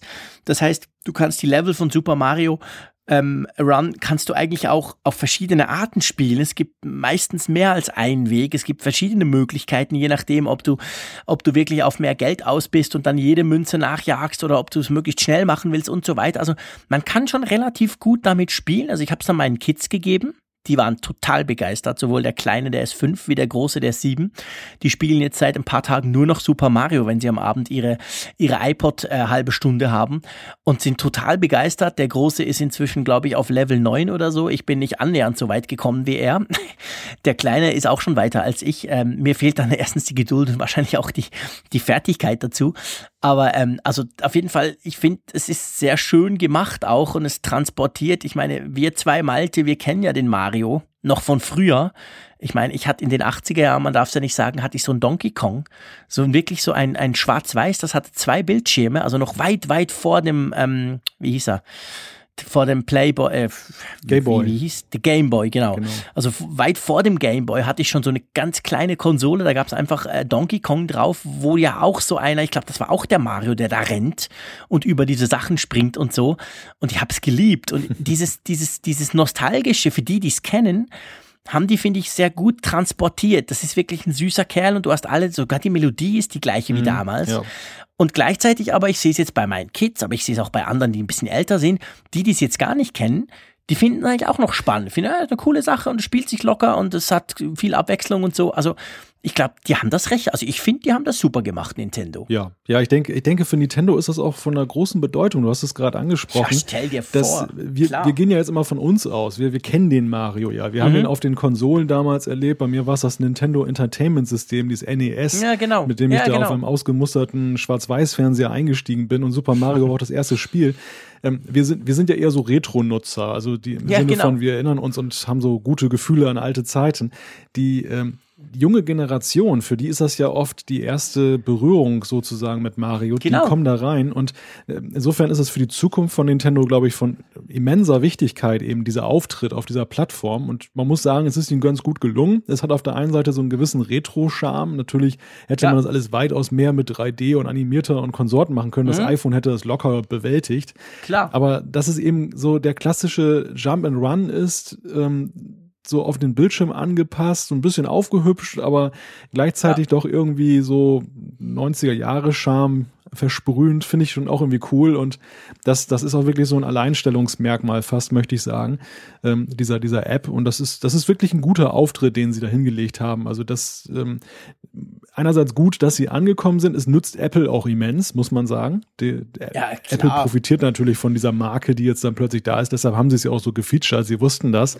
Ja, und sie haben es jetzt mal exklusiv ein paar Monate lang. Ich meine, das wird die eine Haufen Kohle gekostet haben, aber das ist natürlich klasse, klar. Ja, und auf, und auf der anderen Seite eben für Nintendo wichtig und für die Nutzer auch ein, ein Gewinn. Also man kann sagen, das ganze Ding hat für diejenigen, die das jetzt interessiert, die gerne solche Spiele mögen, hat das nur Gewinner.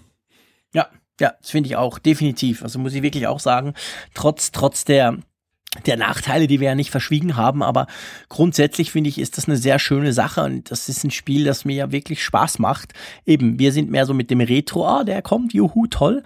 Und andere, die, die gucken es ein bisschen anders an, aber finden es eben auch spannend. Also von dem her eigentlich eine, eine super Sache, würde ich mal sagen, oder? Ja, sehe ich auch so. Lass uns mal zu einem Monitor gehen. Hm. Und zwar ich gebe gerne zu, auch das ist mir wieder so ein bisschen eine Herzensangelegenheit. Ihr seht, ich kann mich heute mal wieder so richtig schön einbringen mit Dingen, die mir richtig wichtig sind. Also der Apfelfunk ist mir natürlich richtig wichtig, aber es gibt ja immer Themen und Themen. Ähm, und zwar, äh, vielleicht als Einleitung, ich sitze ja hier, wenn ich das jetzt aufnehme, in Bern, äh, in meinem Büro quasi unterm Dach, habe ich einen 5K iMac und habe daneben ein Cinema-Display. Ja, genau, ein Cinema-Display, dieses alte Ding, was glaube ich jetzt seit ein paar Monaten gar nicht mehr produziert wird. Meines ist auch, hat auch schon ein paar Jahre auf dem Buckel. Und ich, ich gebe gerne zu, ich habe immer ein bisschen Angst, was mache ich, wenn das Ding kaputt geht? Weil es gibt einfach keine sauberen, schönen, guten Bildschirme für Macs. Das muss man einfach sagen. Ich kann zwar einen PC-Bildschirm dranhängen, aber ehrlich gesagt, der sieht dann einfach scheiße aus. Jetzt gibt's den LG 5K-Monitor, der wurde ja ziemlich stark gefeatured, äh, als das, als diese neuen MacBook Pros mit der Touchbar vorgestellt wurde, wurde das ja quasi als das ideale Gerät präsentiert. Da haben Thunderbolt 3 USB-C-Anschluss, ein einziges Kabel lädt das Notebook und eben die 5K-Auflösung. Und dieser Monitor, den gibt's jetzt für mich relativ erstaunlich, jetzt plötzlich zu kaufen ich glaube, seit zwei, drei Tagen erst ist der im Apple Online Store aufgeschlagen. Witzigerweise Randnotiz bei euch in Deutschland, bei uns in der Schweiz noch nicht. Bei uns kannst du den im Moment noch nicht kaufen, aber zumindest im deutschen Apple Online Store gibt's den schon. Und heute konnte man ja etwas lesen, was ich sage mal, Malte, eigentlich für uns ganz positiv ist, oder? Ich finde das ja zunächst mal fair, dass ihr das schnelle Netz habt und wir haben die Monitore.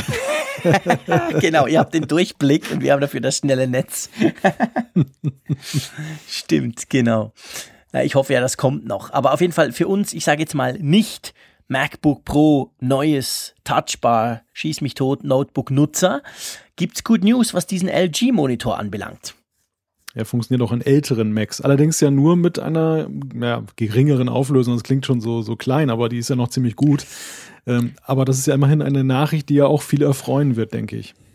Ja, absolut, weil es ist wirklich so, man kann den an sehr vielen eigentlich, also an meinem 5K, aber auch an einem normalen, in Anführungszeichen, MacBook Pro Retina kann man den betreiben. Man kann den auch am MacBook mit dem USB Typ C betreiben. Wenn man ihn an einem Mac, wie, wie, wie ich ihn zum Beispiel habe, betreibt, dann braucht man einen Adapter. Und zwar gibt es da von Apple einen Thunderbolt 3 auf Thunderbolt 2 Adapter. Ich habe so einen bei mir hier. Ähm, und da kannst du quasi auf der einen Seite dein altbekanntes, in Anführungszeichen, Thunderbolt-Kabel einstecken und auf der anderen Seite hast du eben USB Typ C. Und wenn du diesen Adapter nutzt, zum Beispiel jetzt an so einem iMac, dann kannst du ihn in der 4K-Auflösung betreiben. Also das heißt, ähm, es ist nicht ganz so super, super, ähm, super duper ähm, hoch, höchst auflösend, aber ganz ehrlich gesagt, ich meine, ey, 4K äh, ist auch klasse und vor allem, was ich recht cool finde, diese 3840 mal 2160 Pixeln, also ja wirklich, ich meine, es ist genial, ähm, die werden dann noch bei 60 Hertz dargestellt. Also oft ist es ja so, das ist etwas, was ich bei meinem 5K iMac immer wieder festgestellt habe, wenn ich da so irgendeinen, es gibt ja inzwischen auch so, so 4K-Monitore oder oder äh, von PC-Seite, die zum Teil auch recht günstig sind, da hast du oftmals das Problem, dass die dann nur mit 30 Hertz angezeigt werden und das ist dann halt so ein bisschen, ja, so ein bisschen schmierig und für Videos sowieso nicht zu gebrauchen.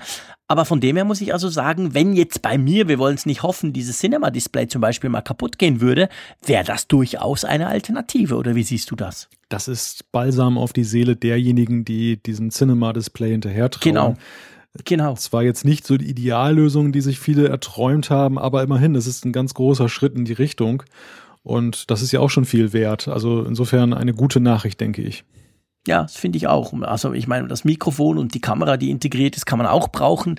Die USB-Typ-C-Anschlüsse dann auch. Also es ist nicht, eben die Auflösung ist niedriger, aber sonst grundsätzlich kann man dieses, diesen Monitor wirklich brauchen. Und der ist im Moment bis Ende März Apple macht ja so eine USB-C-Aktion, ähm, also alles USB-C-Zubehör ist ja um, glaube ich, 20 oder 30 Prozent, ich glaube 30 sind sogar, reduziert.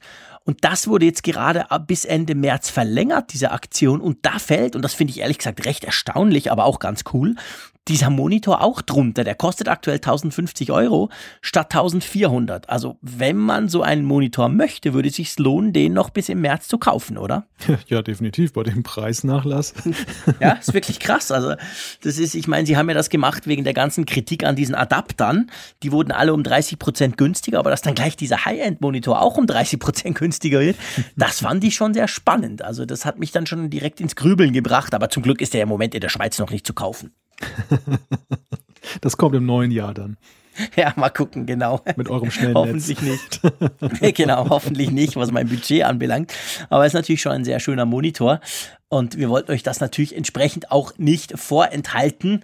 Ja, nicht vorenthalten müssen wir auch äh, die News, dass Apple angeblich sich nicht mehr so toll um den Mac kümmern soll. Ja, Erzähl mal, Malte. Mark Gurman, der war lange bei 9 to 5 Mac, derjenige, der uns immer vor den Keynotes schon erzählt hat, was da Apple präsentieren wird. Also bei einer großen, ja, sehr, sehr akkurat immer war dabei und, und hat eigentlich fast jedes Detail korrekt vorhergesagt. Der ist jetzt bei Bloomberg auch ja ein seriöses Medium und hat dort einen Artikel geschrieben darüber, ähm, dass Apple angeblich den Mac vernachlässigt. Und zwar dahingehend, dass beim Hardware-Design einerseits da nicht mehr ganz so viele Ressourcen drauf angesetzt werden. Andererseits bei der Software es sogar angeblich so sei, dass es kein eigenes äh, macOS-Team mehr geben soll bei Apple, sondern dass es eine gemeinsame Softwareabteilung gibt für Betriebssysteme, die sich um alles kümmert. Klingt erstmal nicht schlecht in, in Richtung Synergieeffekte, die es ja auch in den letzten Jahren zwischen iOS und macOS immer gegeben hat. Aber der Wermutstropfen, es soll so sein, dass iPhone und iPad in der Gunst von Apple ganz oben stehen und der Mac eben nicht. Das ist natürlich Öl ins Feuer für all diejenigen, die sowieso schon kritisieren, dass sie, dass Apple da angeblich zu wenig machen mit dem Mac. In diesem Jahr gab es ja diese große Enttäuschungswelle. Und äh, ja, jetzt sind wir natürlich, fragen wir uns natürlich, was ist da dran? Ist das jetzt einfach nur so vorweihnachtliches Geplänkel oder Jean-Claude, denkst du, da könnte was dran sein? Das ist extrem schwierig abzuschätzen. Ich meine, wenn ich mir die Produktpolitik an und für sich anschaue, was vom Mac, von Apple rund um den Mac, dann muss ich sagen, da ist sicher was dran, weil wir haben ja jetzt doch nicht, äh, wir haben doch praktisch in, in, in fast jeder Folge immer wieder darüber gesprochen, dass zum Beispiel der Mac Pro seit über 1000 Tagen kein Update mehr gekriegt hat und die meisten anderen ja auch. Also die MacBook Pros haben sie jetzt gerade gemacht, aber da, es gibt ja noch andere, da gibt's ja noch das MacBook Air, da gibt's noch den iMac, da gibt's den Mac Mini und schieß mich tot. Also da, wenn ich das so angucke, muss ich sagen, ja, stimmt, offensichtlich hat das was. Wenn ich aber das so ein bisschen jetzt aus meiner Warte, wenn ich das so ein bisschen, ich sag mal, den Fokus anders lege und zum Beispiel auf Mac OS an und für sich gehe, dann habe ich jetzt nicht das Gefühl, klar, wir haben auch schon drüber gesprochen, Mac OS Sierra ist, bei Windows wäre es eher ein Service Pack. Auf der anderen Seite ist ja auch Windows inzwischen dazu übergegangen, dass wir jetzt immer Windows 10 haben und da werden einfach Feature Packs und zusätzliche Funktionen integriert. Apple macht das ja schon länger so bei seinen OS X oder eben inzwischen Mac OS Produkten.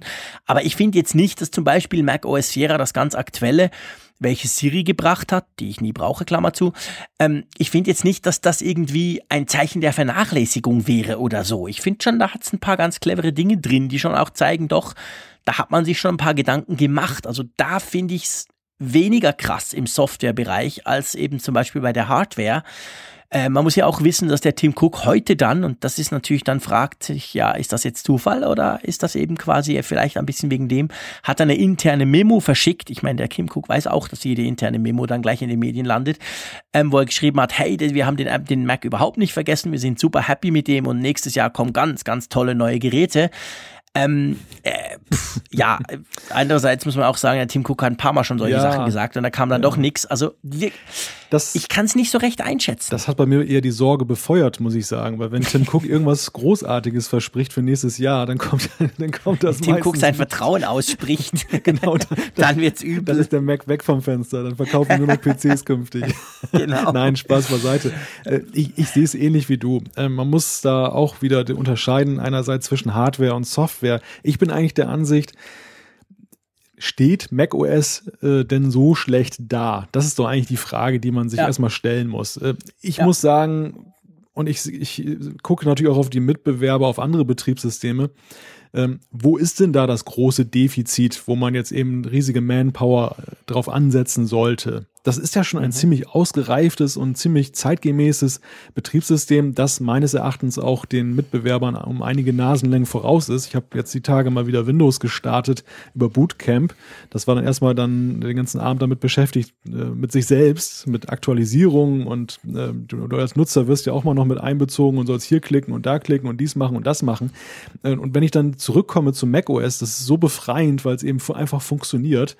Da frage ich mich mhm. dann natürlich, wo ist denn da das große Problem eigentlich? Bei der Hardware, glaube ich, wenn das wirklich so sein sollte, dass denen die Leute auch schon abhanden kommen, dass, dass eben viele sich in andere Teams versetzen lassen oder Apple ganz den Rücken kehren, das wäre natürlich schon ein Problem vor dem Hintergrund dieser ganzen Debatten und der Frage, wie, wie sieht denn Apples Strategie jetzt aus da mit den Macs? Also mhm. reduziert sich das mhm. jetzt tatsächlich auf das, was wir dieses Jahr gesehen haben und äh, oder kommt da jetzt zeitverzögert der ganz große, der, der ganz große Schritt dann 2017? Das ist, glaube ich, die viel spannendere Frage. Ja, ja.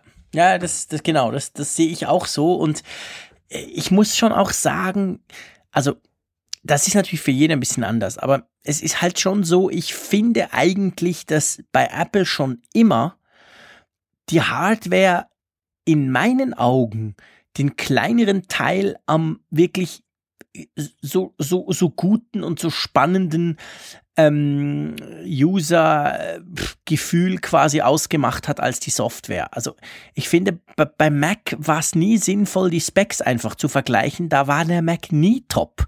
Da ist auch das iPhone nicht top, by the way. Also da sind andere Smartphones viel weiter, wenn du jetzt mal RAM und ähm, Megahertz und Schieß mich tot anguckst. Aber das spielt am Schluss letztendlich alles keine Rolle, weil das Zeug einfach sauber zusammenarbeitet. Und das ist der Grund, warum ich mit Mac OS und eben mit iOS vor allem arbeite Seite. Ähm, und da finde ich es immer schwierig, dann diese Vergleiche anzustellen, weil, weil das so ein bisschen eben dann nur aufs eine geht. Ich meine, natürlich ist der iMac auch schon relativ lange nicht mehr aktualisiert worden. Das heißt aber nicht, dass ich nicht perfekt damit arbeiten kann. Ja. Gerade auch, weil mit Mac OS Sierra jetzt nochmal ein Update kam im, im, im Herbst, welches mir wirklich auch ein paar schöne Funktionen noch gebracht hat. Also von dem her habe ich nie das Gefühl, ah, das Ding, das Ding ist zu langsam, da mhm. fehlt mir irgendwas. Also von dem her kann ich mir da gewisse längere Produktzyklen und da nehme ich jetzt extra den Mac Pro aus, weil da geht's wirklich um Raw Power. Die, die sich so eine Kiste kaufen, brauchen wirklich Power und die stehen im Regen. Das will ich gar nicht schönreden. Aber bei den anderen Maschinen muss ich wirklich sagen, es spielt eigentlich keine Rolle, ob da jetzt der Sixth Generation, der sechste Generation Intel oder der siebte Generation Intel drin ist. Das ist eigentlich wurscht. Ja, sehe ich genauso. Äh, ich finde es auch amüsant, dass ausgerechnet das iPad jetzt dann in der Prioritätenliste oben steht. Denn vor einem oder anderthalb Jahren war das ja noch so in der Diskussion, oh, stirbt das iPad möglicherweise komplett, wirft Apple es aus dem Programm. Und in dem Kontext müssen wir vielleicht eben auch diese Mac-Diskussion eben ein bisschen sehen, dass da einfach gegenwärtig auch so eine ziemliche Empfindlichkeit da ist. Dass genauso wie man das iPad schon fast beerdigen wollte seitens der, mhm. derjenigen, die darüber berichten, äh, genauso vielleicht auch der Mac jetzt dann über Gebühr einfach auch im Fokus steht und dann jede Regung von Apple, jede Veränderung wird dann gleich gleich mhm. so als äh, Todesurteil das für den Mac gesehen. Ja. Ähm, ja. Das, das kann ich mir nicht vorstellen. Ich glaube, die Wahrheit liegt da irgendwo in der Mitte. Ich glaube auch, was die Software angeht, dass es durchaus sinnvoll ist, eben diese Software-Teams zu kombinieren. Denn wenn wir uns Absolut. mal die letzten Releases angucken von iOS und, und macOS, da war ja ganz klar eben die Synergie und Zusammenarbeit im Fokus. Es wäre ja total unsinnig, da separate Teams zu haben, die dann äh, womöglich noch Kommunikationsschwierigkeiten haben und das kommt beim ja, Nutzer genau. dann als Softwarepanne an.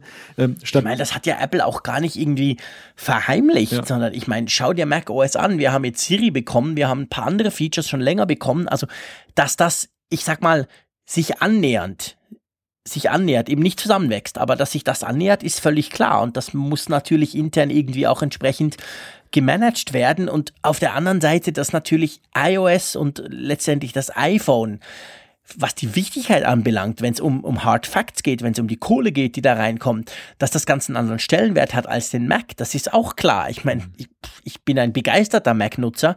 Ganz ehrlich gesagt, ich könnte mir, wenn es sein müsste, eher vorstellen, mein iPhone durch ein Android zu ersetzen, als mein Mac durch einen Windows-Rechner.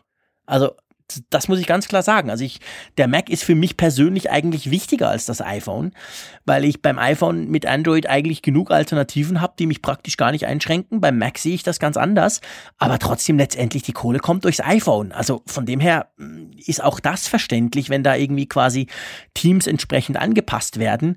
Aber ich gebe zu, ich hoffe nicht und ich glaube es eigentlich auch nicht, dass jetzt deswegen der Mac quasi irgendwie abgehalftert wird, auch wenn wir im Moment zugegebenermaßen eine ziemliche Durststrecke haben, was neue Hardware anbelangt. Die haben wir definitiv, diese Durststrecke. Und die Sorge schwingt natürlich eben mit, dass man zwar nicht bewusst den Mac jetzt ausbremst, aber eben durch zu langes Warten und zu wenig Prioritäten eben dazu beiträgt, dass er so ein bisschen ins Hintertreffen gerät. Zumindest jetzt, ich meine, ja. diese Diskussion wird ja gegenwärtig auch alleine in der Profischiene da geführt. Es ist ja jetzt nicht so, ja. dass der normale User dann irgendwie das Gefühl hat, er kriegt keinen zeitgemäßen Mac mehr, er kriegt keinen, mhm. keinen besseren Mac, sondern es ist ja wirklich so, das spielt sich an den Rändern irgendwo ab. Wir, wir haben es ja mal diskutiert, Einsteigermodell, Profimodell. Ja. Dort ist schon durchaus ein gewisser Nachbesserungsbedarf erkennbar. Und mhm. ja, noch ein, ein Wort zu dem, zu den, zu der Teamgestaltung bei Apple. Es mhm. ist ja eigentlich traditionell bei Apple so, dass sie nicht irgendwie jetzt in festen Produktkategorien denken, sondern dass die Teams nee. eigentlich immer projektbezogen auch dann disponiert Stimmt. werden. Ähm, das, das ist ja gerade ihre Schlagkraft, die sie immer wieder dann ausgespielt haben gegenüber anderen Konzernen, die da eher bürokratischer vorgehen, dass äh, sie selbst mit zehntausenden Mitarbeitern einfach sagen, uns ist jetzt das und das wichtig und dann werden alle mhm. Leute darauf angesetzt. Ähm, und nicht einfach sagen von wegen, ja, das ist jetzt die iPhone-Abteilung und das ist die iPad-Abteilung und dann hat die iPad-Abteilung ja. irgendwie nichts zu tun und äh, hat aber trotzdem tausend genau. Leute und die iPhone-Abteilung äh, kommt nicht hinterher mit dem mit ihren neuen Projekten und dann muss das Release ja. verschoben werden. Das gibt's ja. bei Apple nicht. Nee. Nee, das gibt's bei Apple definitiv nicht. Das ist tatsächlich bei Apple anders. Und darum würde ich mal sagen, ja, ich meine, spannende und auch wichtige Diskussion, die da vom Mark Gurman äh, auf, aufgetan wurde. Ich will das gar nicht irgendwie negieren. Aber ich glaube, es auch da, es wird nicht ganz so heiß ähm, gegessen, wie es gekocht wird. Und auch, das gilt natürlich auch für den Team Cook. Wahrscheinlich ist das Produkt dann nicht ganz so geil, wie er sich das jetzt, wie er das jetzt mal wieder anfeatured, was wir dann nächstes Jahr kriegen. Aber wir werden auf jeden Fall mal gucken, was da rauskommt. Und ich bin sicher, auch das werden wir kritisch beleuchten, oder Malte? Ja, auf alle Fälle. Gut. Sag mal, ähm, wollen wir noch ein bisschen Feedback machen? Wir sind schon, wir, wir hatten eigentlich für das ja eigentlich, ich sag mal, inhaltlich wenig läuft vor Weihnachten, auch gerade bei Apple-Themen, hatten wir eigentlich eine, schon, schon bis jetzt eine sehr spannende Sendung, weil wir tatsächlich einige sehr spannende Themen hatten. Aber ich finde noch so das ein oder andere Feedback, lass uns das noch reinnehmen, weil, das sei schon mal vorausgesagt, dieser Apfelfunk 42, nein, keine Panik, ist nicht der letzte Apfelfunk, Quatsch, aber es ist, würde ich mal sagen, die letzte ganz aktuelle, richtige Sendung, weil nächste Sendung wird dann ein bisschen spezieller, oder? Genau. In der nächsten Sendung wollen wir dann einen kleinen Blick zurückwerfen auf das Jahr 2016, auf das erste ja noch nicht ganz vollständige, aber Apfelfunkjahr, möchte ich sagen. Und da. Es war definitiv ein Apfelfunkjahr 2016. genau. Wir, wir schauen dann einfach mal, was aus manchen Sachen so geworden ist. Also keine Angst, keine tabellarische Aufzählung der, der ganzen Apple-News, sondern in der gewohnten, kontroversen Weise sprechen wir beide mal Diskussion. Drüber. Genau, aber lass uns jetzt mal rüber ins Feedback gehen. Ich starte gleich mal mit dem Frank, der hat uns nämlich heute gleich eine E-Mail geschrieben, ganz aktuell, und zwar rund um die AirPods. Und er hat geschrieben, ja, auch ich hatte die AirPods bestellt mit Liefertermin 29.12. Und gerade, also heute am Mittwoch, erhalte ich die Versandbestätigung mit Lieferung am 22.12. Das heißt, ähm, mit anderen Worten, morgen. Bin gespannt auf die Dinge, da ich den ganzen Tag Podcast höre statt Radio. Ja, Frank freut uns. Ich nehme mal an, du hörst natürlich auch Äpfel, Apfelfunk. Ähm, aber das heißt, da, du kriegst die eigentlich eine Woche vorher, als das geplant wurde. Jetzt ist natürlich die große Frage, ist der Frank die große Ausnahme oder ähm, meinst du, dass doch mehr Leute das kriegen? Ich meine, du, Malte, hast vorhin am Anfang unserer Sendung gesagt, im Moment steht es bei Februar der Counter und sieht nicht aus, als ob der kürzer wird. Wie schätzt du das ein, was uns der Frank da schreibt? Ich schätze das als sehr realistisch ein, denn das gleiche habe ich ja mit meinem iPhone auch erlebt. Apple gibt, glaube ich, die Liefertermine immer ein bisschen pessimistischer an, als sie es dann in, in Wirklichkeit oft sind. Und mhm. ähm, das ist natürlich auch ja psychologisch sehr wertvoll, weil der Käufer sich dann da erstmal auf den Worst Case einstellen kann und die Freude ist natürlich irrsinnig groß, wird. wenn du dann zwei Wochen ja. vorher dein gewünschtes Produkt in den Händen hältst. Klar. Also ich glaube, ähm, da das ist das ist sehr kundenfreundlich, dass sie eben nicht dir irgendwie versprechen von wegen, aha, morgen sind sie da und dann kommen sie erst in drei Jahren, sondern ja. dass sie eher man, dann mal sagen, na könnte etwas länger dauern, aber jetzt sind wir doch gerade, haben wir doch eine ganze genau. Charge genau. eben fertiggestellt hier. Haben wir doch gerade bekommen noch, genau. ja, Frank, auf jeden Fall viel Vergnügen. Kannst uns ja auch doch gerne mal schreiben, wie du, wie du, wie du damit zurechtkommst und ob das funktioniert. Das würde uns natürlich auch interessieren. Gilt natürlich nicht nur für Frank, gilt für alle, die das hören. Falls ihr schon eure AirPods bekommen habt, dürft ihr uns gerne schreiben, wie ihr damit zurechtkommt, ob die, ob die Dinger euch rausfallen, ob ihr schon einen verloren habt und so weiter. Das äh, nehmen wir dann gerne mal wieder auf. Auch ich werde ab und zu darüber berichten. Nein, keine Angst, nicht in jedem Apfelfunk. Aber ab und zu äh, werde ich sicher darüber berichten, was ich eben von den Dingern halte oder wie die sich so im Daily Business, im normalen Alltag quasi bewähren. Ja, geh mal rüber zum Paul. Ja, Paul Hunter hat uns geschrieben und das, diese Zuschrift ist meine Herzensangelegenheit. Der Daniel Bleisteiner hat uns auch über Twitter in der gleichen Sache geschrieben. Wir haben ja in der letzten Ausgabe darüber berichtet, dass ja macOS 10.12.2 erschienen ist.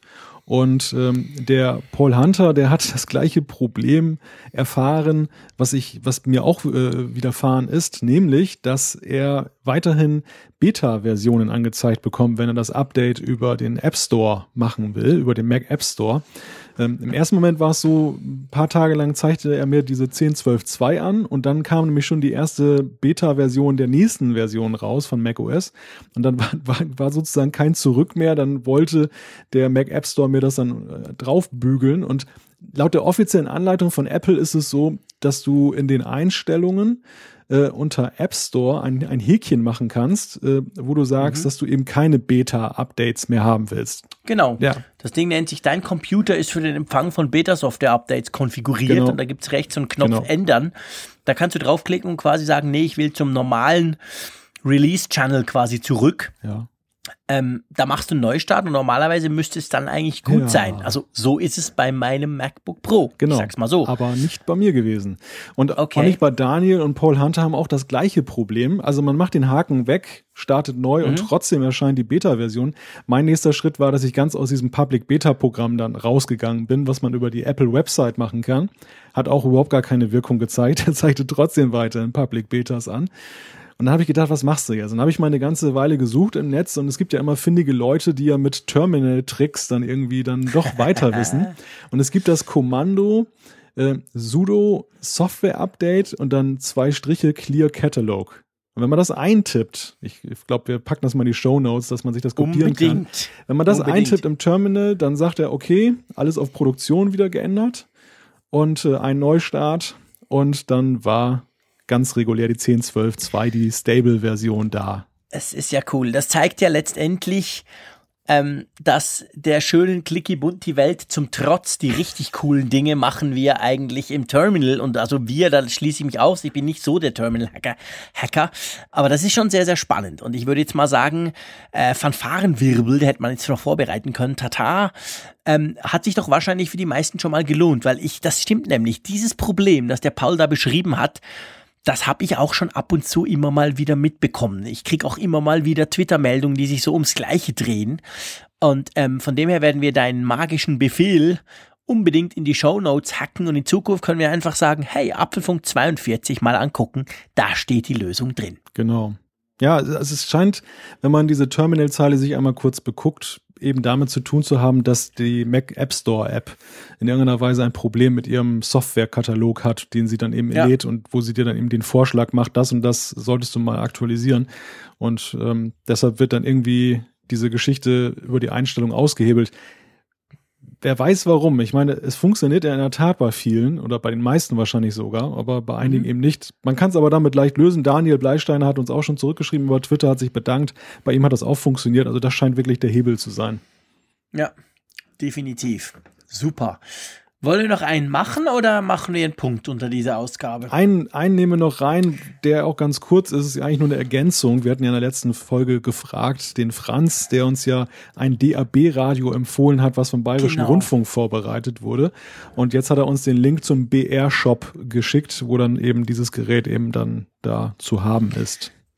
Auch das werden wir natürlich in die Show Notes verlinken. Und mit diesem Link würde ich sagen, beschließen wir diese Sendung. Genau.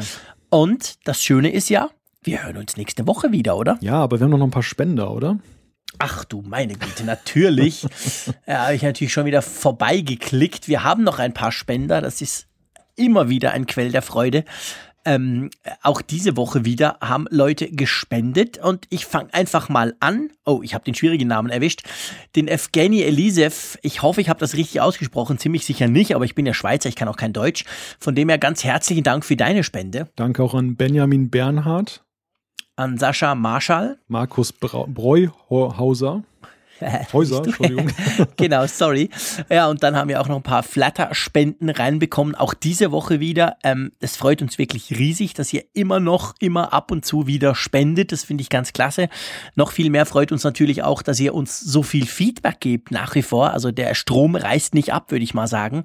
Und gleichzeitig natürlich vor allem, dass ihr uns immer wieder hört. Ich glaube, man kann das ja hier mal sagen, gell? Wann war das? Am Montag hast du so einen schönen Tweet oder einen Facebook-Post rausgehauen. Sag doch mal, was da passiert ist. Ich will das jetzt mal noch kurz abfeiern. ich habe einen Facebook-Post rausgehauen.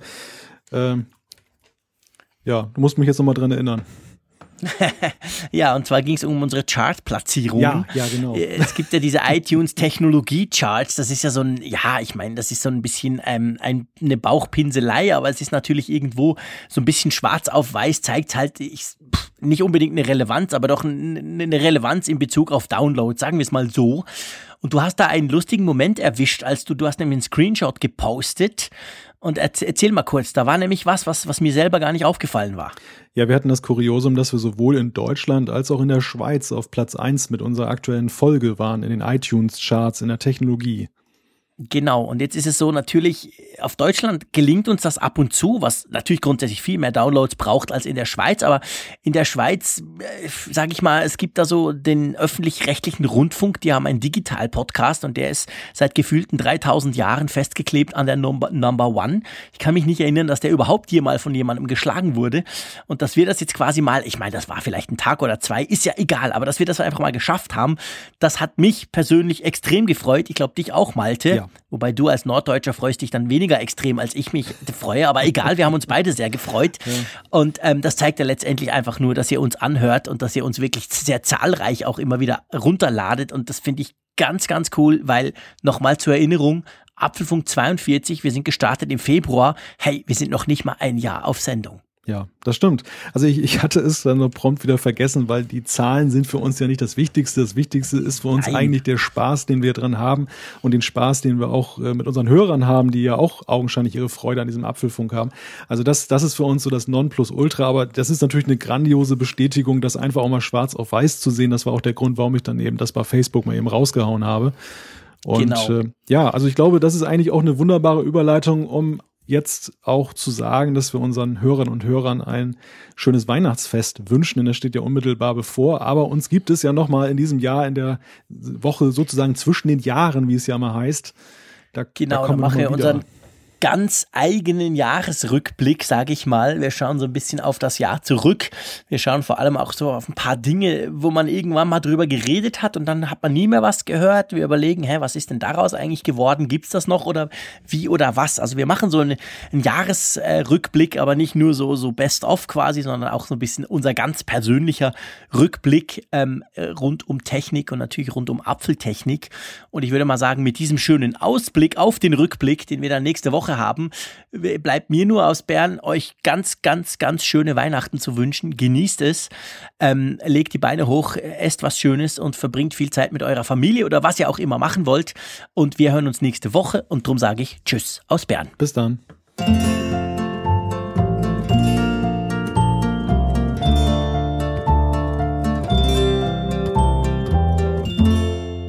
Apfelfunk, der Podcast über Apple-Themen. Mehr Infos unter www.apfelfunk.com